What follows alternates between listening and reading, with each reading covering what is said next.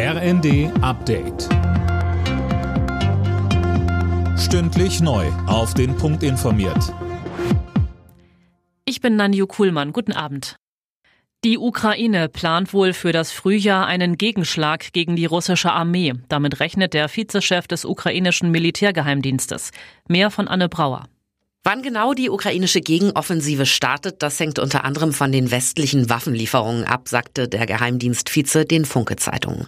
In dem Zusammenhang fordert er auch erneut, dass der Westen der Ukraine auch Kampfjets zur Verfügung stellt. Kreml-Chef Putin wirft unterdessen den NATO-Staaten vor, dass sie sich mit ihren Waffenlieferungen am Ukraine-Konflikt beteiligen, wenn auch indirekt.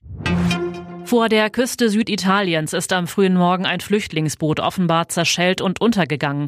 Die Rettungskräfte haben rund 60 Tote geborgen. Etwa 80 Menschen konnten wohl gerettet werden.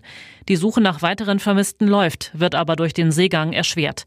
Italiens rechte Regierungschefin Meloni zeigte sich betroffen, bekräftigte aber gleichzeitig, dass ihre Regierung weiter gegen solche von Schleusern organisierten Fahrten vorgehen wird.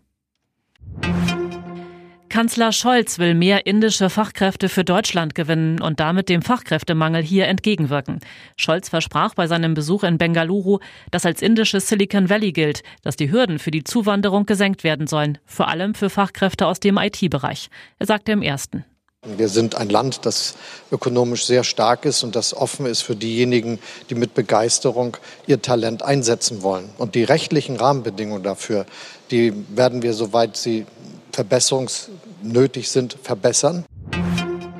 Deutschlands Skisprungteam hat bei der WM in Planica Gold im Mixed-Wettbewerb gewonnen. Das DSV-Quartett siegte vor Norwegen und Slowenien. Die deutschen Kombinierer haben zuvor beim Mixed-Wettbewerb Silber hinter Norwegen geholt. Bayern München hat das Spitzenspiel der Fußball-Bundesliga gewonnen. Gegen Union Berlin siegte der Rekordmeister 3 zu 0. Bayern ist vor den punktgleichen Dortmundern Tabellenführer. Union steht auf Rang 3. Freiburg hat im anderen Sonntagsspiel gegen Leverkusen 1 zu 1 gespielt. Alle Nachrichten auf rnd.de